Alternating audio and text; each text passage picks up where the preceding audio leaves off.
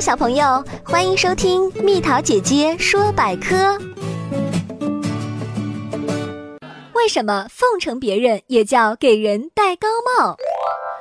通常我们会把当面奉承让人高兴的话叫做戴高帽。这典故是怎么来的呢？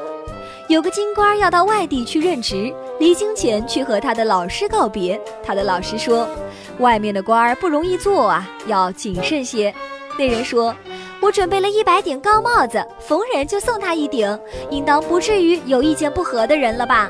老师生气地说：“我们以正直的原则侍奉上级，为什么需要这样呢？”那人说：“天下像老师您这样不喜欢戴高帽的人，能有几个呢？”老师点了点头，表示赞同。他说：“你的话也不是没有道理。”那个人出来后对别人说：“我原来有一百顶高帽子。”现在只剩下九十九顶了。小朋友们在微信公众号中搜索“宝贝晚安”，关注我，就可以在微信中收听蜜桃姐姐所有的故事哦，还能看到故事的插画和文字呢。